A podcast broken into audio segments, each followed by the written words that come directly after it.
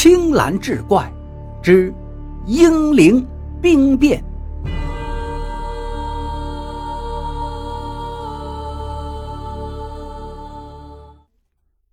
书接上回，侯景宽和马尚彪这才如梦初醒，早已经晚了三春了，不由得是面面相觑。此时若动，必然是一场恶战，而敌众我寡，最后。少不得是全军覆没，此时不动，则是坐以待毙呀！人为刀俎，我为鱼肉，任人宰割，可谓是左右为难，无计可施。最后，两个人为使部队脱离险境，抱定赴死之决心，于次日清晨带着随从去了省城。包围玉溪的北洋军将领见侯马两部已是群龙无首，其长官又在都督府成为人质，亮旗也不敢轻举妄动，于是就放松了戒备。可是他们做梦也没想到，两天后的夜里，玉溪部队按照事先的计划发动了兵变，乘其不备向西南方向突围。存亡祸福在此一举，将士用命啊！终于杀出一条血路，进入了恶境。山高林密的大红山，如虎奔高山，龙归大海，打出了桃园大旗。玉溪兵变好似闪电一般刺破乌云密布的中原夜空。张振芳闻报大惊失色，将侯马一行收监关押，又连夜奔赴南阳，布置兵力追剿。王北斗也在被扣押之列，他是大呼冤枉，称自己是有功之臣，要面见都督大人。都督府的人不敢擅断，把他单独关押在一间客房里，食宿优待。军法处监狱岗哨林立，戒备森严。这天夜里，赵吉虎在看守的眼皮底下，把牢中的人全都放了出来，对方竟然毫无察觉。仿佛什么也没发生一样。开封府夜间戒严，执法队无论军民一律严格盘查。他这一行人大摇大摆走在大街上，如同一群隐形之人，执法队视而不见。出城后，早有十几匹高头大马等候在那里。他们翻身上马，绝尘而去。张振芳回到都督府，听说关押的人犯不翼而飞了。连怎么逃走的都没人能说清楚，气得他是两眼一黑，差点就背过气去，下令枪毙了几个看守。他得知侯景宽的副官还留在这儿，一再嚷着要见他，便亲自审问。王北斗见到张振芳，双膝一软，是跪地磕头：“真佛就在眼前了，奴才屈膝又何妨呢？”张振芳微微点点头，假惺惺地说道。王副官，如今是民国不兴那些旧礼制了，你站起来说吧。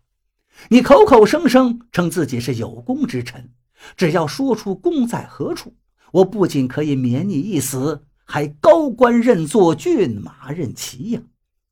王北斗仍旧直挺挺地跪在那儿，一脸谄媚的笑容。大人，玉溪兵变的情报，我可是早就送到您手上了呀。张振芳一听，心头一凛，瞪大了眼睛：“竟有此事吗？半个月前我来送的情报，大人您还专门派了您的副官赵吉虎来接洽的。”王北斗叙述了那晚在城外跟赵吉虎见面的经过。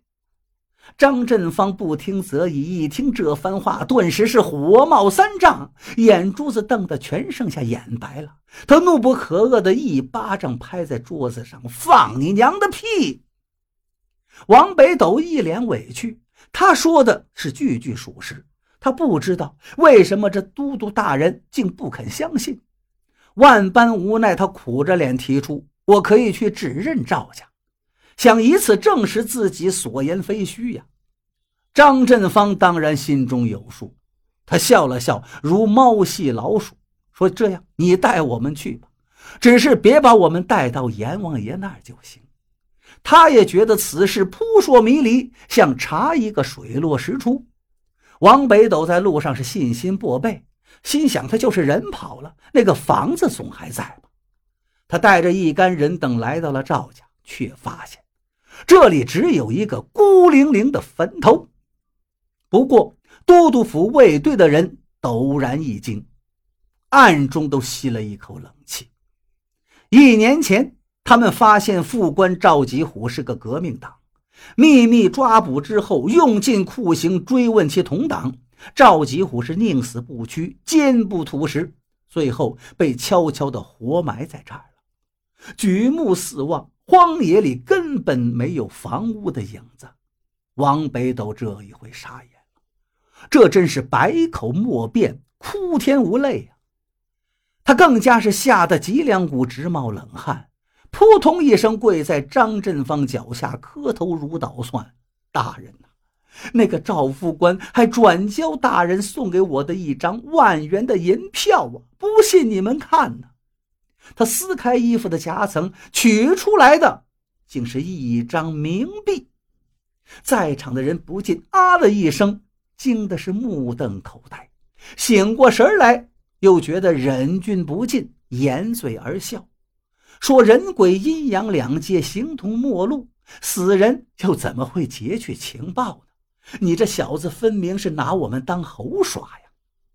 王北斗如轰雷炸顶，正然如痴，喃喃自语：“这不可能，这不可能啊！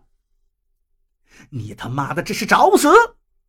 张振芳一张大白脸，气得青一遍红一遍，发出了一阵冷笑。都督府流传着一句话：“不怕夜猫哭，就怕大人笑。”张振芳这一笑是杀人的信号。刀斧手的鬼头大刀，白光一闪，往北斗的头是滚落在地上，一边旋转一边仍然嘟嘟囔囔：“这不可能啊！”这时。响晴的天空突然间乌云密布，狂风大作，如鬼魂怒嚎。碗口大的石头被刮得满地轱辘，在场的人无不感到一种玄妙的恐怖，一个个头皮发麻，两腿打颤。就连杀人不眨眼的张振芳心中也咯噔一下，吓得他是面色如土，赶紧上轿离开。张振芳回到府里，仍然心有余悸。更觉得此事蹊跷，便令人去挖开了赵吉虎的坟墓查看。回来的人禀报道：“那赵吉虎的尸身，至今还是栩栩如生，熟睡一般。”他听罢是惊恐万状，头上直冒冷汗，赶紧令人去焚尸扬灰。后来这个事就在民间传开了，老百姓们背地里说，这袁世凯称帝。惹得是天怒人怨，就连鬼魂都出来帮助讨袁军呀！老鳖精那红线皇帝是当不成了。此话不假，袁氏只当了八十三天的皇帝，就在一片唾骂声中下了台。